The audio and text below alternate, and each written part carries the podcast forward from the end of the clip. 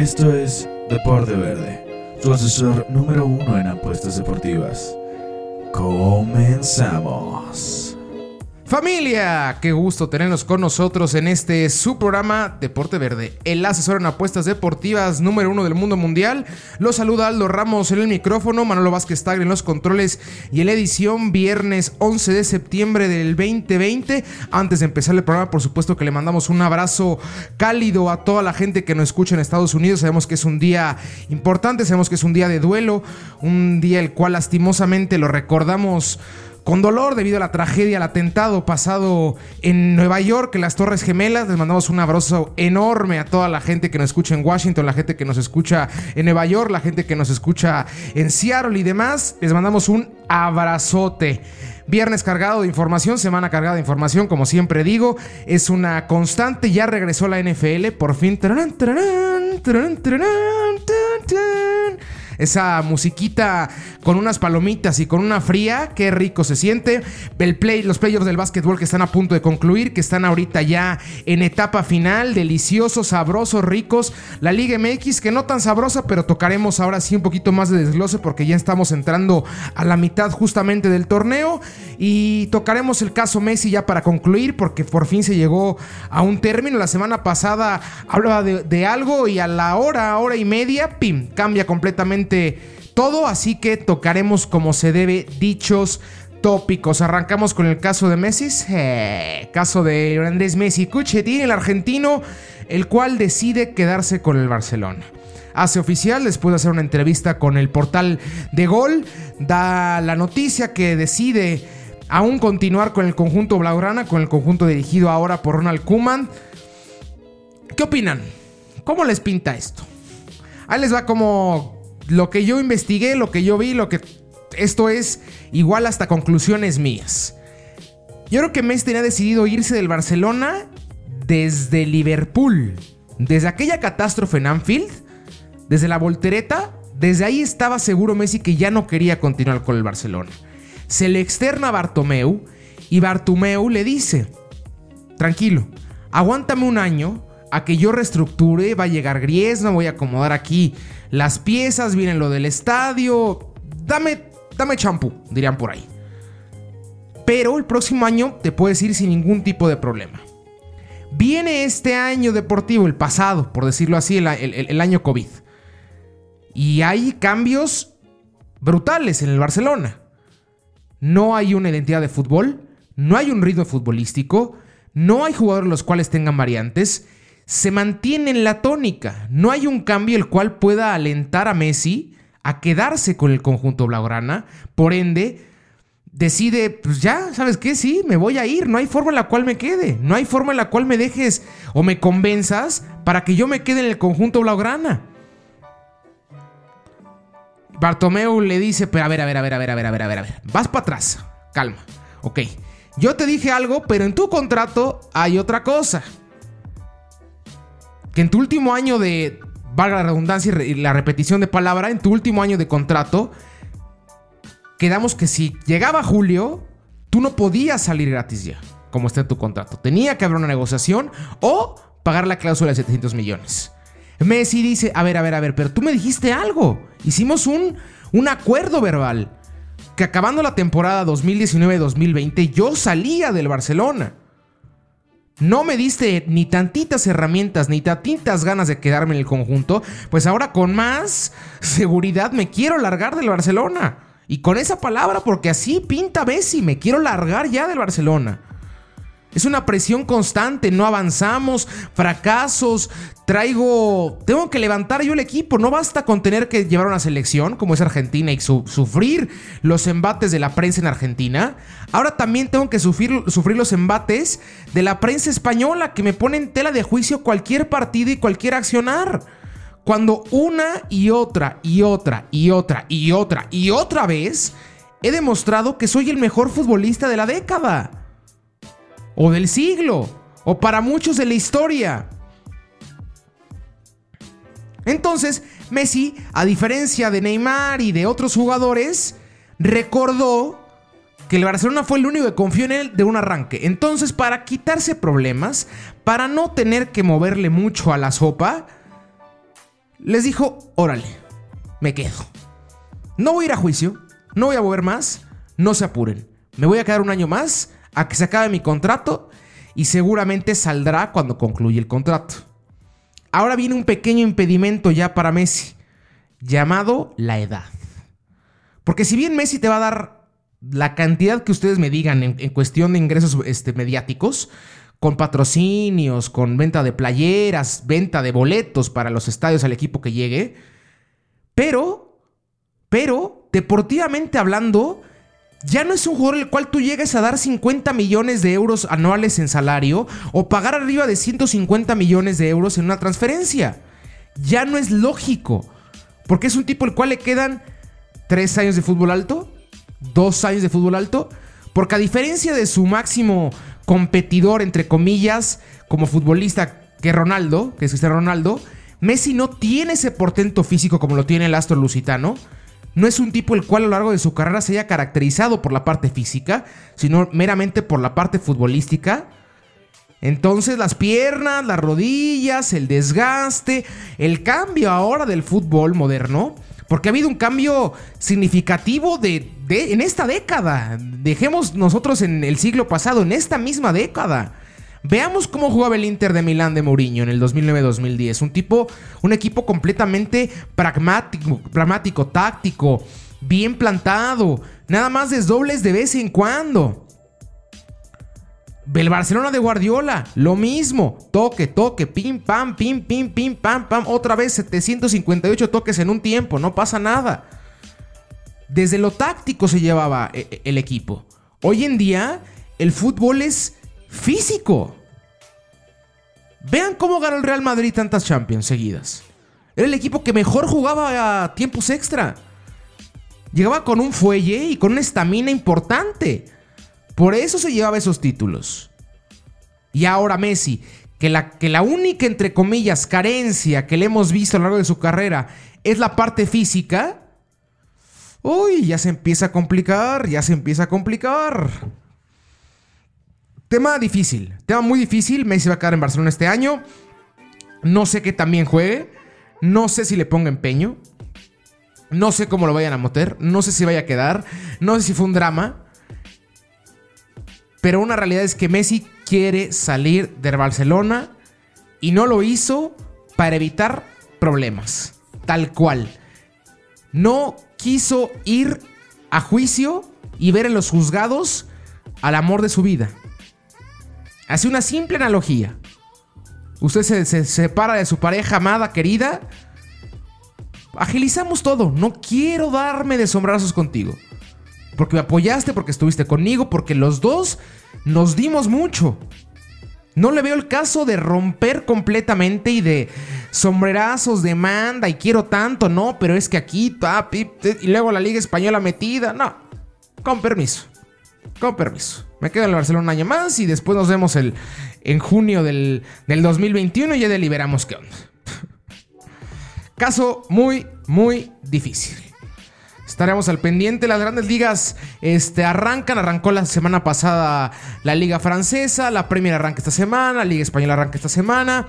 Ya vamos a regresar ahora sí al ritmo habitual.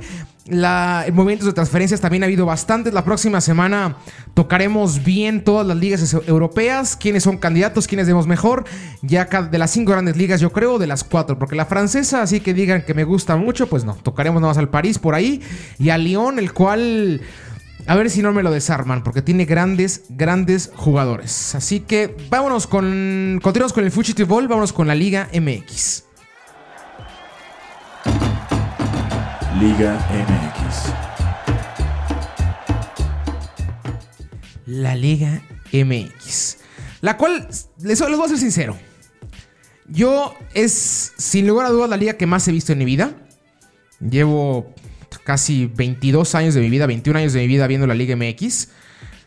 Tengo más recuerdos de ver fútbol que ver caricaturas, así está, y ver al Toluca eh, a las 12 y, ver al América domingo, sábado, y ver a las Chivas y las Chivas de, Manolito Sol y de, y de Reynoso y demás.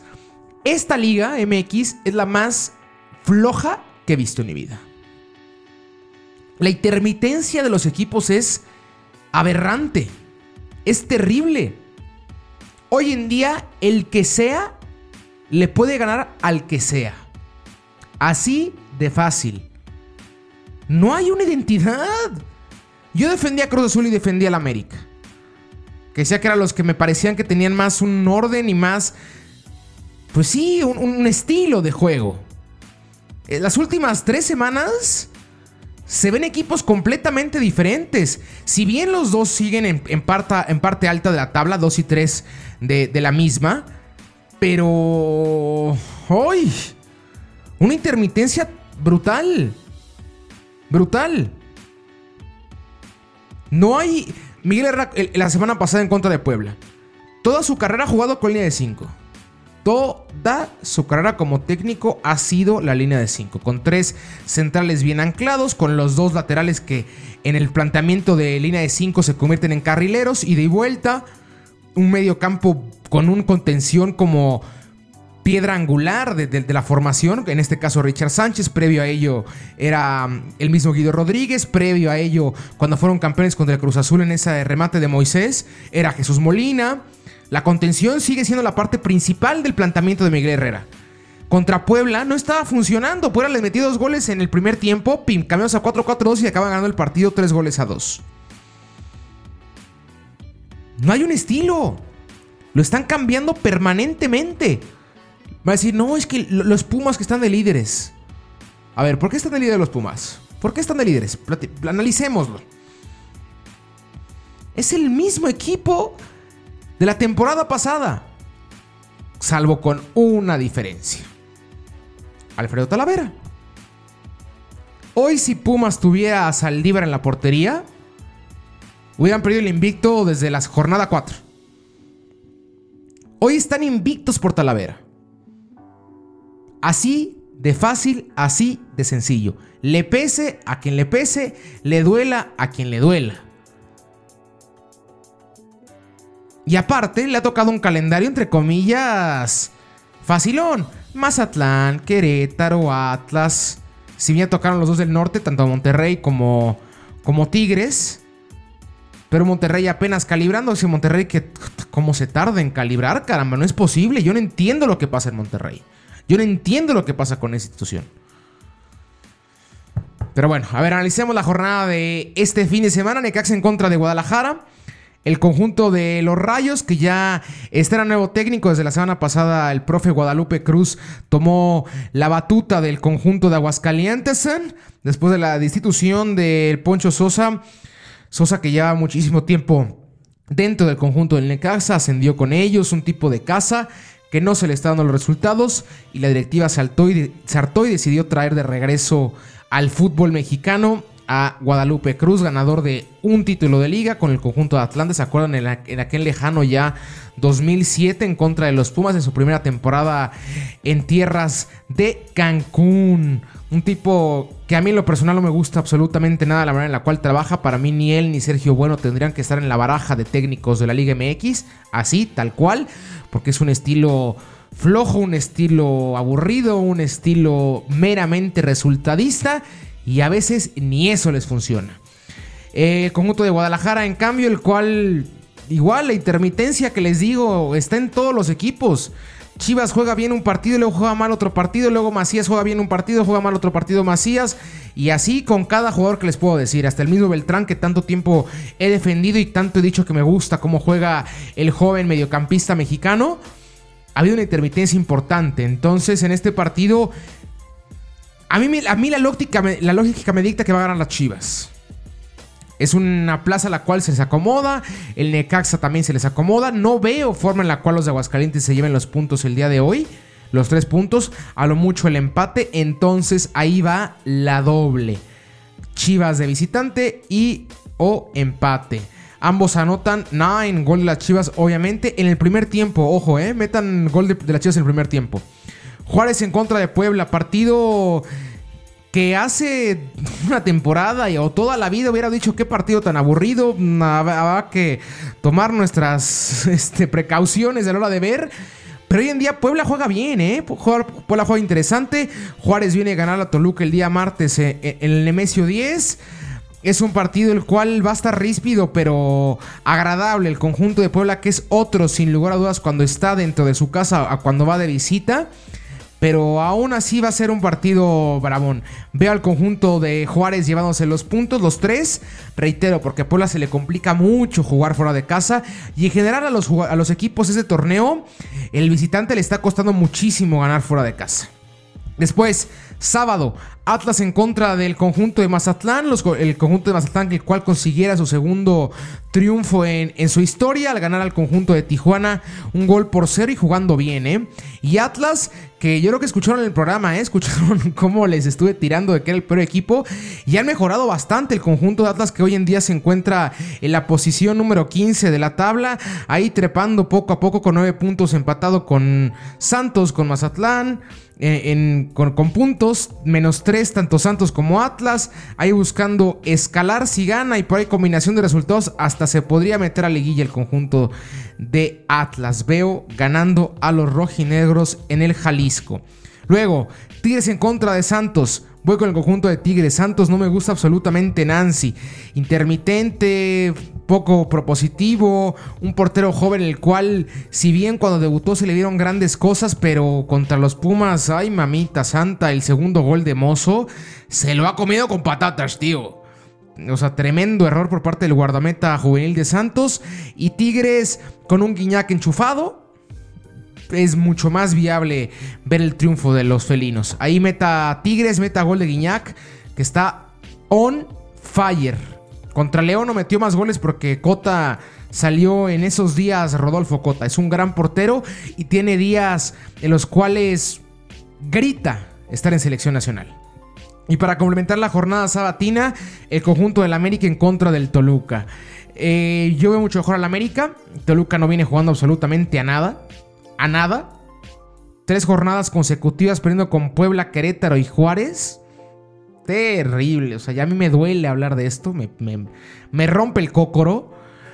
Pero, pero, pero. Históricamente al Toluca se le facilita muchísimo el América. Mucho. Es el equipo que más ha sacado al América de liguilla. Es un equipo el cual le gana tanto en el Azteca como en el Nemesio mi cuate, mi hermano Daniel Adonde Guevara, el cual ya va a estar con nosotros próximamente en Deporte Verde, que es americanista de esos de sepia, siempre me lo dice y siempre me lo deja en claro, contra el Toluca no me fío. No me fío y así varios americanistas que conozco no se fían del conjunto rojo, pero aún así yo veo al conjunto de América llevándose los puntos, los tres puntos en la cancha del Estadio Azteca. Toluca quiere fuera a Chepo, no sé si los jugadores le estén teniendo la cama al técnico mexicano, pero es una realidad que el conjunto del Toluca no camina. En lo más mínimo. Pumas en contra de San Luis, veo con el conjunto de los Pumas van a mantener el invicto. Lo van a perder la próxima semana en contra de León. Guarden este tweet. Van a, este comentario, van a ganar el día domingo contra San Luis y pierden contra León la siguiente semana. Querétaro en contra de la Fiera. Voy con el empate o con el conjunto del Querétaro. Querétaro juega excelente, juega excelente en casa. Tijuana en contra de Cruz Azul. Ya saben, ya saben. Aquí siempre se va a ir por la maquinaria. Siempre. Se metió una rachota que las cual no hizo bastante dinero nos quedamos en la misma. Viene a ganar el conjunto de Pachuca al 92, cambiando completamente la identidad del Cruz Azul. Entonces yo sí veo al conjunto de la Cruz Azul llevándose los puntos ante un Tijuana el cual... Se los he dicho ya, para mí, seguramente para nadie, solo para mí, es una terrible decepción por la cantidad de variantes que tienen, porque tienen un buen técnico, porque tienen solvencia económica y no han carburado ni tantito. Y para completar la jornada, el conjunto de Pachuca en contra de Monterrey. Voy con el Rancho. Voy con el Pachuca que viene jugando y haciendo bien las cosas. Les doy la, tabla rápida. Pumas en primer lugar con 19 puntos. Cruz Azul en segundo y América en tercero con los mismos puntos, 19. Después León en cuarto con 18, Pachuca en quinto con 14, se empiezan a despegar los cuatro de arriba. Les recuerdo el formato, van a entrar los primeros cuatro a la liguilla, después se va a hacer un, una especie de repesca entre el 5, 6, 7, 8, 9, 10, 11 y 12, el 12 contra el 5, el 10 contra el 6, el 9 contra el 7 y el... Ay, perdón, el 9 contra el 6 y el 8 contra el 7. 12 contra el 5, le repito, 11 contra el 6, 10 contra el 7 y el 9 contra el 8. Ahí está. Y de los ganadores, de cada, de cada partido directo se van a enfrentar en liguilla, ahora sí. Entonces ya empieza a haber ahí un pequeña separación entre los primeros cuatro, que es Pumas, Azul, América y León. Después quinto Pachuca con 14, Monterrey con 13 en sexto, Chivas en séptimo con 12, Toluca en octavo con 12, el único que se encuentra en liguilla entre comillas con, con diferencia de goles negativa, menos 6 tiene el conjunto del Toluca.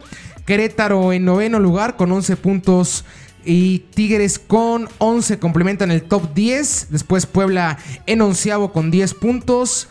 Juárez en doceavo con 10 puntos, Tijuana en treceavo con los mismos puntos con 10, después Santos, Atlas y Mazatlán con 9 puntos, Santos 14, Atlas 15 y Mazatlán número 16, San Luis en 17 con 8 puntos con un nuevo Vázquez el cual también ya tiene la soga en el cuello y en último lugar de la tabla el conjunto del Necaxa. Habrá que ver la Liga MX. Ahí lo que le guste ver, ¿eh? La verdad es que no se la recomiendo del todo. Le voy a ser completamente sincero. Pero ahí escúcheme, meta dinerito y haga de menos billuyo con la Liga MX. Vamos rápido con la NFL, la cual ya arrancó este fin de semana. NFL la NFL, la cual arrancó el día de ayer y el fin de semana ya tenemos los partidos. El conjunto de Kansas vence ayer a Houston en el partido el cual enfrentó a los quarterbacks mejor pagados de la historia, de Sean Watson en su nueva renovación de contrato y Patrick Mahomes, el quarterback mejor pagado de la historia. Mm, Kansas reafirmando porque es de los candidatos. Ahí le va quiénes son mis candidatos antes de arrancar con el desglose de cada partido. Kansas, obviamente lo veo como máximo candidato junto con Baltimore en la americana. Creo que esa va a ser la final de conferencia. El conjunto de Baltimore, que es un equipo con variantes, un equipo con un tremendo coreback, un equipo bien coachado, un equipo el cual cuenta con tremenda línea defensiva, tremenda línea ofensiva y aparte es un equipo enojado.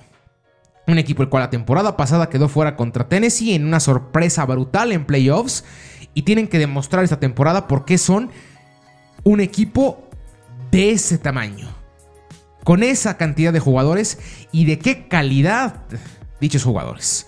Entonces yo veo ahí a Kansas y a Baltimore como los principales candidatos por parte del lado de la americana. Y del lado del nacional sigo quedándome con San Francisco. Para mí no hay una mejor defensiva en la liga. Nick Bosa para mí sigue siendo el mejor defensivo de la liga junto con Aaron Donald de, de los Rams. Pero Bosa en su segundo año van a ver cómo se va a poner eso. ¿eh? Tremendísimo equipo. Tremendísimo equipo. Tampa, interesante lo de Tampa, no sé qué creer. Me gusta por la cantidad tan increíble de jugadores que llevaron. Fonteg, Gron, obviamente Tom Brady. Es un equipo tremendo. Que lo platicamos la temporada pasada solo porque estaba Carson, Carson Wentz, ¿eh? Iba a decir, ¿cómo se llama este tipo? Se me acaba de ir el, el nombre. Ay, Dios mío. El coreback de Tampa. Este. Jamie Winston. Winston que la temporada pasada la mitad de intercepciones y mitad de pases acertados. Y ahorita con Brady un, coreback seguro, creo que Tampa va a ser también de los pesados en la conferencia nacional. Les reitero, para mí San Francisco el 1, Tampa ahí no se pierda. Eh, Seahawks, es que yo creo que por más que me gusta mucho Patrick Mahomes, creo que Russell Wilson es el mejor coreback hoy en día en la liga. Entonces, en el equipo en el cual está el mejor coreback de la liga, Habrá que estar al pendiente. Si bien se fue Clowney, de los dirigidos por Pete Carroll, bueno, coachados por Pete Carroll, pero me gusta Seattle. Tiene, tiene, la mala suerte de estar en la misma división que San Francisco, por lo cual yo creo que va a tener que buscar ese puesto de comodín pero no lo descarto en lo más mínimo. Minnesota y Green Bay, como siempre, equipos fuertes, equipos los cuales vienen haciéndolo bien las, bien las cosas. Aaron Rodgers ya en posiblemente el ocaso de su carrera. Y Minnesota con un Kirk Cousins ya con el proyecto que tiene que funcionar sí o sí. Es un quarterback con un salario altísimo. Es un quarterback el cual en temporada regular, en temporada regular lo hace muy bien.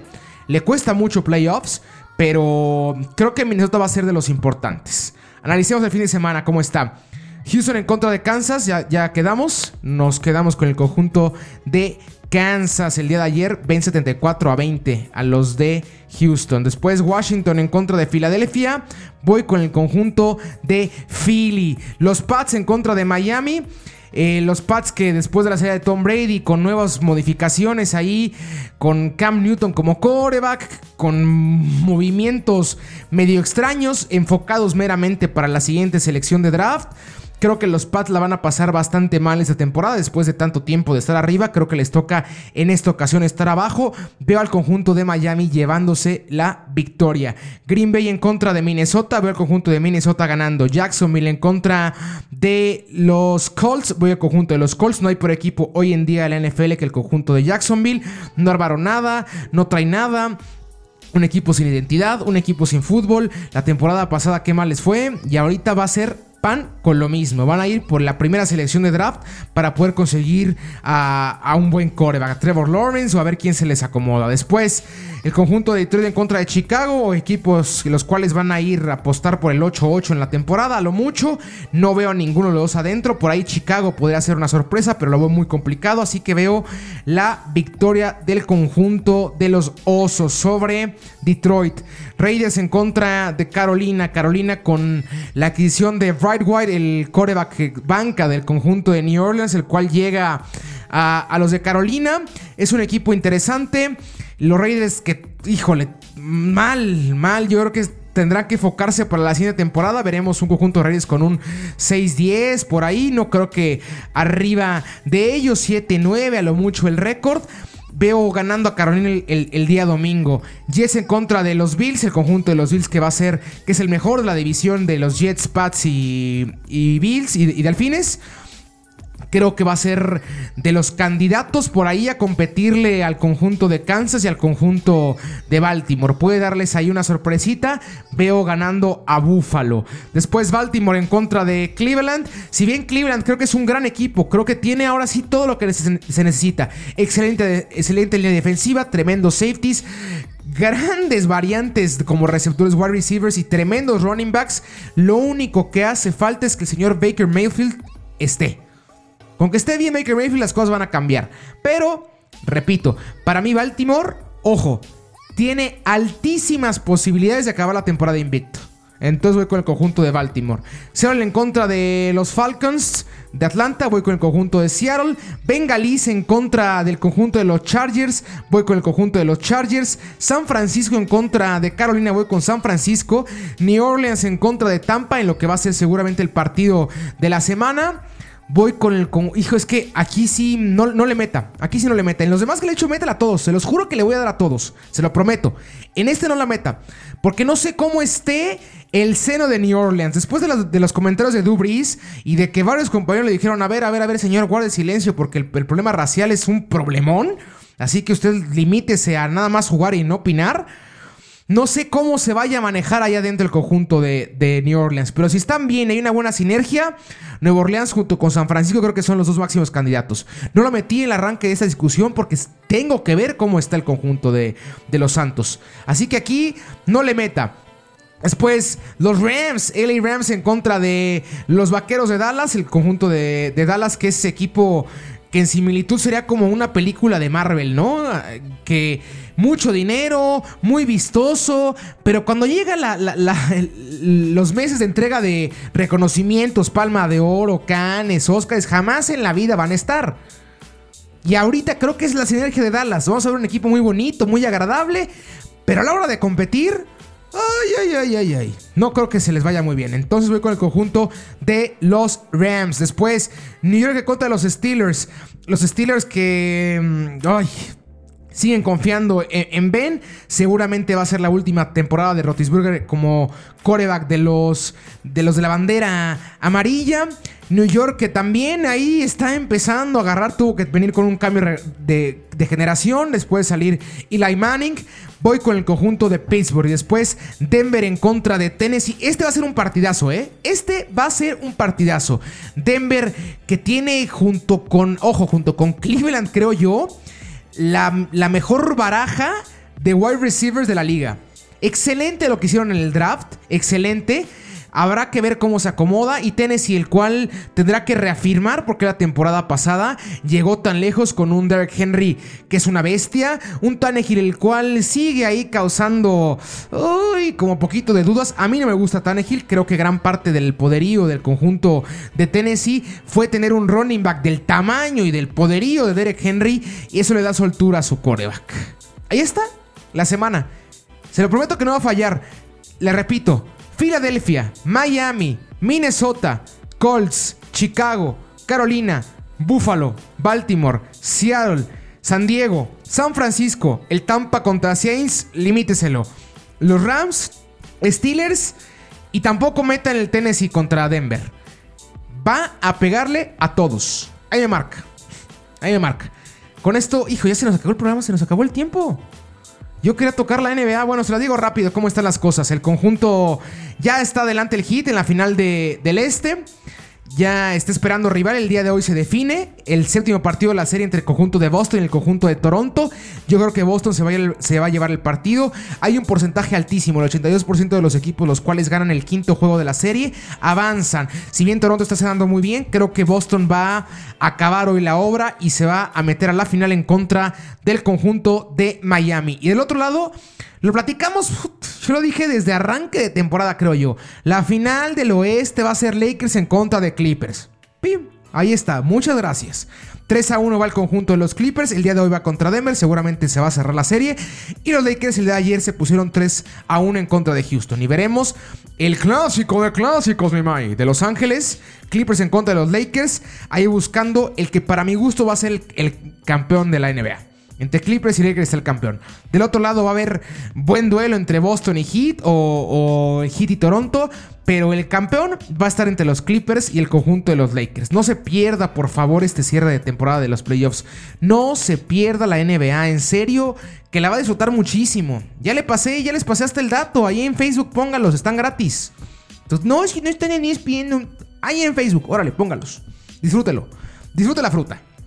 Pero bueno. Con eso llegamos al final del programa. Yo fui Aldo Ramos. Manuel Vázquez estuvo conmigo en los controles y en la edición. Nos vemos el próximo viernes con otro programa. Eh, síganos por favor en nuestras redes sociales, arroba Deporte en Twitter, arroba Deporte Verde en Twitter y en Instagram, Deporte Verde en Facebook. Que haya una excelente semana, mucha suerte, un abrazo.